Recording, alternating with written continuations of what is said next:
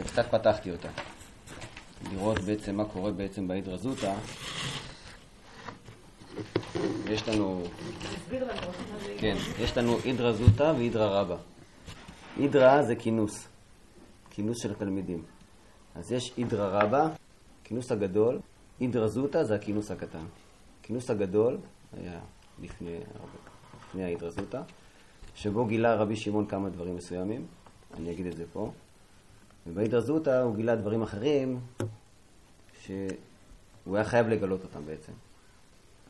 אז uh, אני אתחיל מזה. זה בעצם כינוס של חברים. אז עכשיו אנחנו נמצאים בימי ספירת העומר בעצם. ימים שבהם האדם שואף ומחכה בעצם לשבועות. זמן מתן תורה. למה? כדי לזכות ולקבל את האור הגדול שיתגלה בפסח.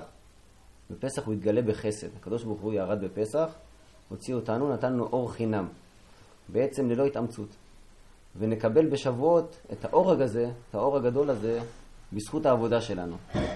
כל ה-49 ימים האלה שעוברים עכשיו, אנחנו נזכה ונקבל את האור שירד בפסח ונעלם, נקבל אותו בשבועות.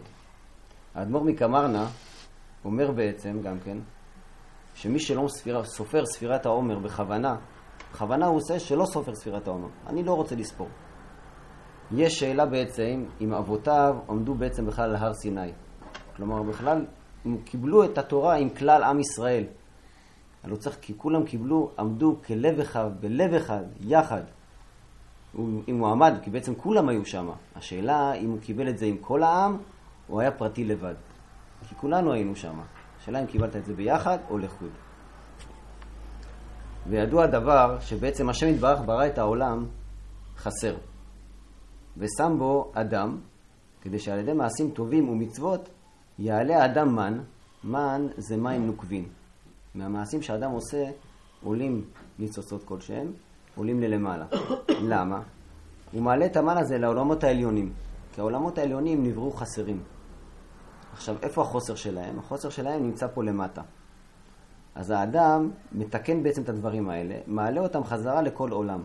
ואותו עולם מעלה את זה מעולם לעולם, לעולם, לעולם, לעולם, עד עולם מאוד גבוה שנקרא אב סג דאק.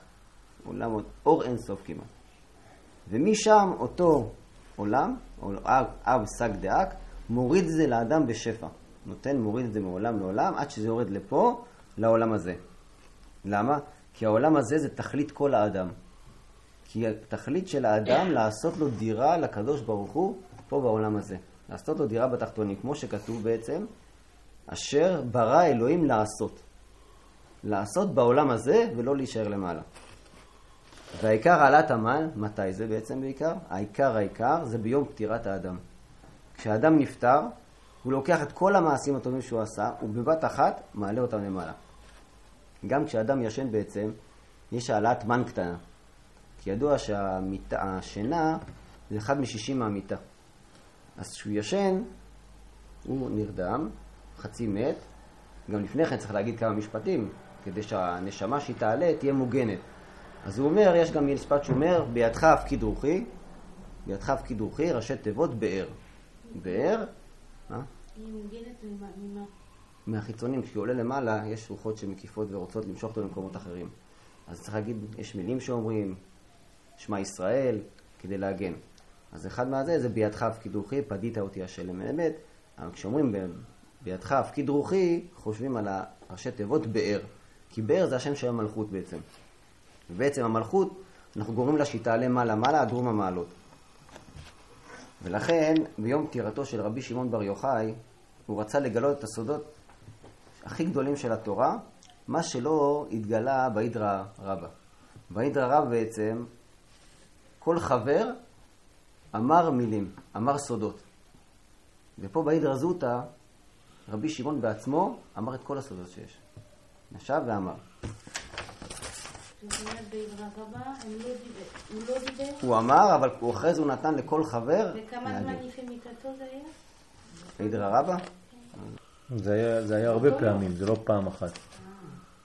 היה לו מקום. שנקרא הידרא רבא, שהיו מתכנסים, זה לא פעם אחת, זה לא פעם אחת מצב אחד שהיה הידרא רבא.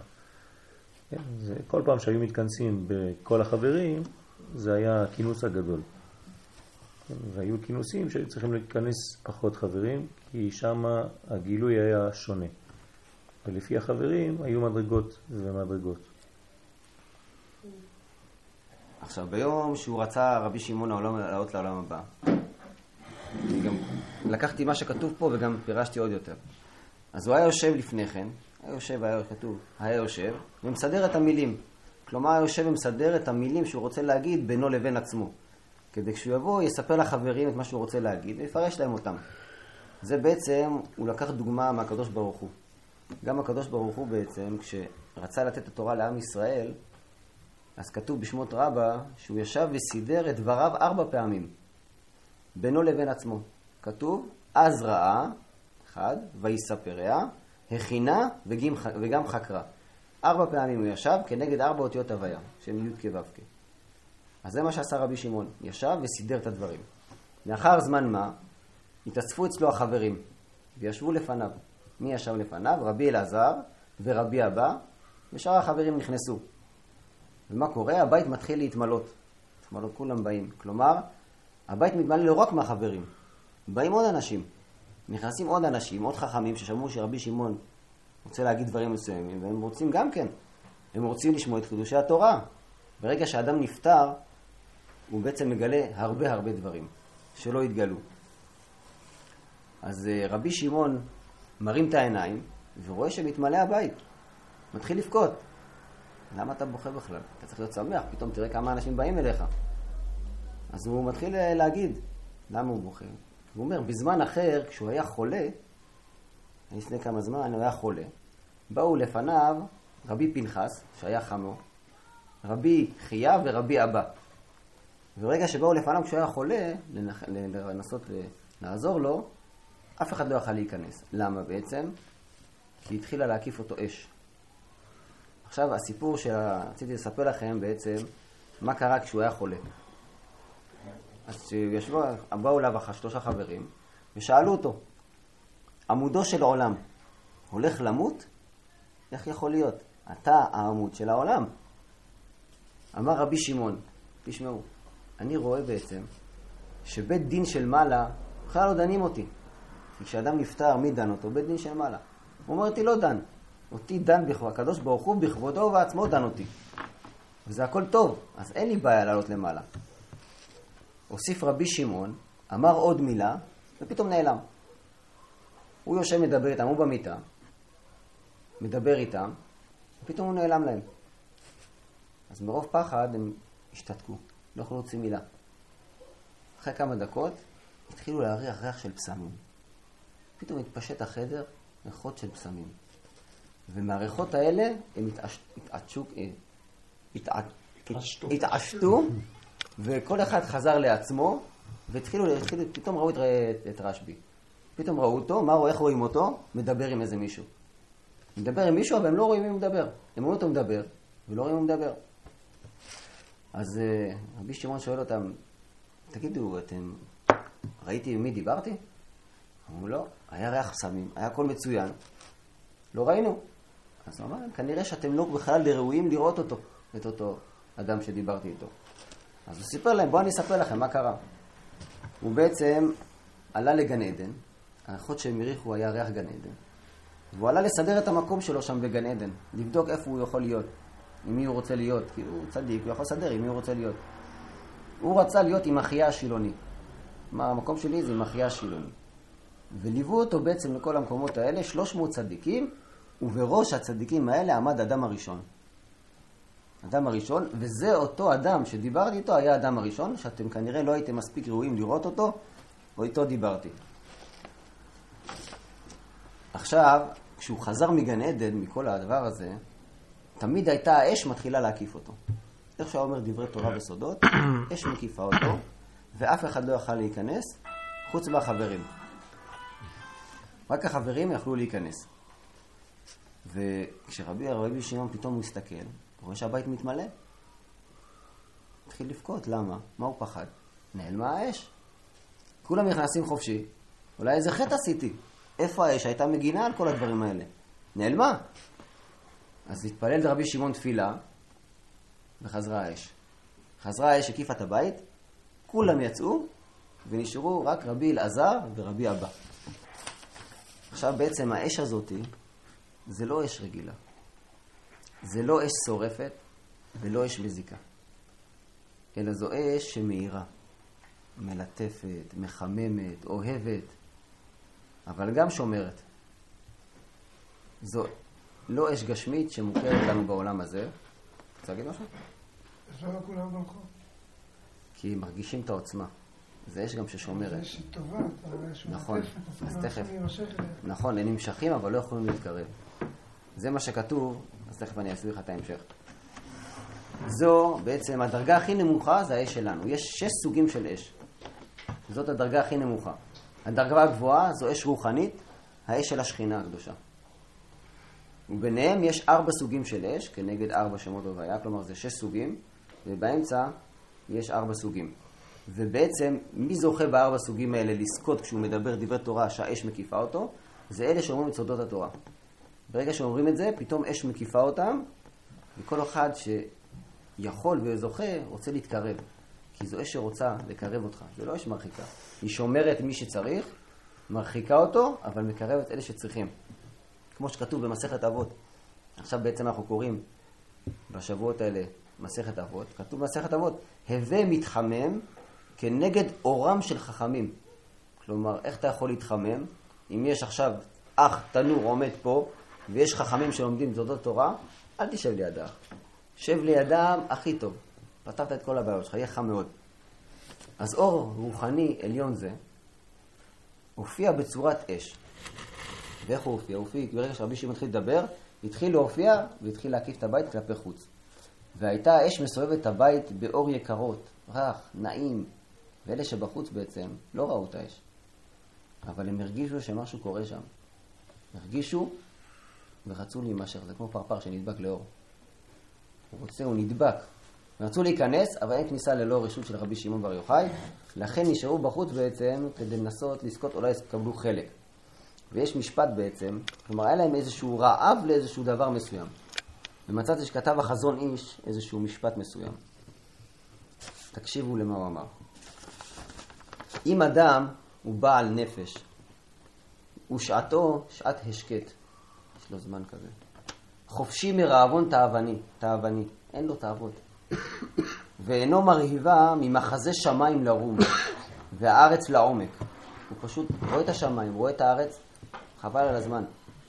הוא נרגש ונדהם, כי העולם, העולם נדמה לפניו כחידה סתומה, כמוסה ונפלאה. והחידה הזאת מלפפת את לבבו ומוחו, והוא כמו מתעלף. כל כך רוצה את החידה הזאת, ולא נשאר בו רוח חיים בכלל. בלתי אל החידה הזאת. כל המעיין שלו והמגמה שלו זה לחידה הזאת. ודעת הפתרון שלה קלטה נפשו, הוא חייב לפתור את הבעיה הזאת. ונבחר לו לבוא באש ומים בשבילה, מוכן להקריב הכל. כי מה לו ולחיים, כמו שאמר רבי אברהם, נכון? מה לו ולחיים בכלל? יש איזה משהו הרבה יותר גבוה, דבר שמושך. אם החיים הנעימים האלה נעלמים ממנו, מעצמנו, תכלית העלם, ונפשו סחרחרה ואבלה וכמהה להבין סודה, לדעת שורשה, מה קורה פתאום? סוגרים את השערים. מישהו בא, סוגר את השער. ואז הבן אדם חייב, הוא לא יכול יותר, הוא חייב להידבק. זה מה שקרה לאנשים. סגר להם השער, השאיר, את מי הוא השאיר בפנים? את האנשים הקרובים ביותר. אז מה קורה בפנים? בחוץ יש אש, ובפנים רבי שמעון עם, עם שני חברים, רבי אבא, רבי אלעזר, כי כל השאר יצאו. בפנים יושב רבי שמעון, קם, יושב, צוחק ושמח. זה מפתיע. קם, יושב, צוחק ושמח. אז יש סיבה. הוא קם על רגליו בעצם, כי פתאום הופיעה שכינה, כבוד השכינה. ואיתה באו גם כן נשמות של צדיקים. הוא לא בא סתם שכינה לבד. כל הנשמות. אז הוא קם לכבודם. הוא לא קם גם סתם, הוא קם כדי להתעלף, להתעטף בטלית. ברגע שאתה אומר דברי תורה, ועוד ספרי תורה, כולם בעצם כתוב שהיו מתעטפים. היו יושבים, מתעטפים בטלית, טלית ידוע שזה אור מקיף. יש לנו טלית קטן, זה אור פנימי, והטלית הגדול זה אור מקיף, שנותן לך עוד יותר, הוא מקיף אותך. אז מה עשה רבי שמעון? מתעטף בטלית. לאחר מכן, כשזה הסתיים, יושב. עכשיו, למה הוא צוחק? אמרנו לפני כן שרבי שמעון בכה. אז כדי שלא ישמעו שהוא בוכה, אז הוא כאילו צוחק. הוא מבליע את הבכי שלו בתוך הצחוק. ומה הוא שמח? הוא שמח שבעצם מגיעה השכינה ולשמות הצדיקים, וגם על מה? שישמעה התפילה שלו וחזרה האש. חזרה האש לעצמה. אז שואל רבי שמעון, איפה כל החברים נעלמו? מה זה? אז קם רבי אלעזר, כיוון שיש רשות, הכניס אותם לתוך עיגול האש. פתח את הדלת והכניס אותם בפנים. שמח רבי שמעון ואמר, כל החברים שהיו באידרא רבא יישארו. כי לא רק נכנסו רק החברים, נדחסו עוד כמה ככה בדרך, ככה השתחלו עוד כמה. אז רבי שמעון אמר, תשמעו, רק מי שהיה באידרא רבא יישאר והשאר יצאו. אז רבי שמעון השאיר בעצם רק את החברים הכי קרובים אליו. למה בעצם? כיוון שבאידרא רבא, באחד הכינוסים, מתו לו שלושה מהחברים. מרוב שהאורות היו גדולים, נדבקו החברים בשכינה הקדושה ועלו למעלה. והחברים היו לרבי יוסי, רבי חזקיה, רבי עשה. שראו החברים בעצם שפתאום המלאכים באים, הם נדבקים בשכינה ועולים למעלה. אז רבי שמעון פחד. הוא פחד שאם הוא ימשיך לגלות סודות לאנשים שאולי לא ראויים ולא יכולים, או שפתאום זה יידבקו ויעלו למעלה. אז הוא פחד לגלות והשאיר רק את החברים הקרובים שהיו איתו כל הזמן. אז אמר רבי שמעון, יש עתה שעת רצון, ואני רוצה לבוא נקי, נקי לעולם הבא. למה? באידרא רבא, שבו גילו החברים כל מיני דברים, רבי שמעון בעצם לא גילה את כל הסודות. הוא גילה סודות, אבל סודות של הפרצופים, את כל הפנימיות של אבא ואימא, פרצופי אבא ואימא, הוא לא גילה. הוא לא, הוא לא גילה אותם, למה? כי הם נעלמים. אבא ואימא, פה יודעים מה זה אבא ואימא? או ש... אבא ואימא נמצאים מתחת לארי חנפין. מסתתרים מתחתיו. אז בעצם הוא לא גילה את הסודות, כי הם נעלמים. אבא ואימא נעלמים בפנים. עכשיו, הוא הוכרח לגלות אותם. לפני המוות, הוא חייב היה לגלות אותם. למה בעצם? כי הוא, במחשבתו, הוא רצה לשמור את זה כשהוא יגיע לגן עדן עליון, הוא יגלה את הסודות האלה שם למעלה. אמרו לא, אתה תגלה אותם פה למטה, שידעו אותם פה אנשים למטה. עכשיו בעצם אנחנו רואים שלמרות ההתעסקות של רבי שמעון בר יוחאי בעניינים האלה של סודות התורה, עיקר העיסוק שלו היה בפשט. כי בעצם הרצון שלו היה להוריד את השפע עד למקום הכי נמוך ביותר. כי בעצם אמרנו לפני כן, אשר ברא אלוהים לעשות, עולם העשייה, עולם למטה. אין טעם להישאר למעלה, צריך להוריד את הכל למטה. וראינו בעצם, גם כשהוא היה במערה, מה הוא עשה? הוא נכנס למערה, הוא לא ישב ככה בסטלבט, הוא והבן שלו למדו עם שולחן, פתחו שולחן, כלום. הוריד את כל הבגדים שלו, חפר בור בחול, נכנס בפנים ולמד את סודות התורה. כלומר, מה הוא עשה בעצם? חול זה חולים. הוא לקח את כל הסודות הגדולים האלה והוריד אותם לחול, למטה, לעולם הזה. וכתוב גם במדרש נעלם, בבראשית, מדרש נעלם במאמר נעשה אדם, שאחרי שסיים רבי שמעון ויצא מהמערה, לאן הוא הולך? הוא הולך לשוקי טבריה. מה הוא עושה שם? הוא הולך בעצם לטהר את השווקים. את כל המקומות הכי נמוכים, השוק. שוק ידוע גם כן זה עולמות, בריאה, יצירה, יצירה עשייה. זה יורד למטה. לטהר את השווקים, את המקומות הנמוכים. אז אה, הקדוש ברוך הוא יזכה אותנו בעצם להביא את הפנימיות של התורה הזאת בעצם לכל אחד ואחד מישראל, לחבר את האנשים להיות כלל ולא פרט, כמו שאנחנו מבקשים בתפילה, בעצם כל פעם אנחנו מבקשים בתפילת 18 בסוף התפילה, וברכנו אבינו כולנו כן. כאחד באור פניך. אנחנו לא שמים לב על זה, כאחד. אתה צריך לחשוב לא על זה, צריך אחד שכל העולם אחד, באור של הפנים של השם. דברים עליונים, ונזכה להיות בעלי תשובה וגאולה שלמה. אמן. אני רוצה לשאול קצת שאלה. לא,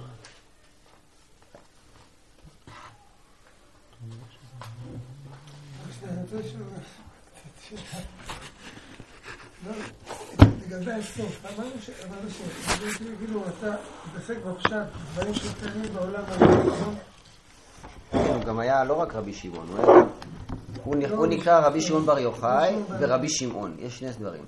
כשהוא נקרא רבי שמעון בר יוחאי, הוא היה לפני שהוא נכנס למערה, כי הוא גם למד גמרא, הוא לא למד רק סודות. וכשהוא יצא, כשהוא יצא הוא נקרא רבי שמעון. ובמה הוא התעסק? כאילו, הוא התעסק במשך כל גם בתקופה הזאת שהוא היה במערה, במה שקורה בעולם הזה, בגשמיות, הוא נכון? התכוון להוריד את האורות מלמטה, לא להשאיר אותם למעלה. להוריד אותם לעולם הזה ולהשפיע על העולם הזה. ברגע שמישהו לומד, זה- זה לא זה סותר כמו ש- זה שהוא יצא וראה שאנשים עובדים. זה היה, זה היה, הוא חזר אחרי זה עוד פעם למערה. זה אחרי 12 שנה הוא יצא, חזר, אמרו לו תחזור, שר- שורף את האנשים, לא הבנת כלום. מה אתה שורף? אנשים מתעסקים בעבודה, אתה שורף אותם? בתקופה הראשונה שהוא למד, הוא לא כיוון מספיק טוב לעולם הזה, לא, לא לפשט, שלא ל- חייב. הוא פשוט, לא הבין את זה מספיק טוב. יכול להיות. זה הרב יהוד יכול להסביר את זה יותר טוב. היה שיעור ביום חמישי, בדיוק על הנקודה הזאת, אני אביא לך את הדיסק הזה. זהו, גמרת אליי?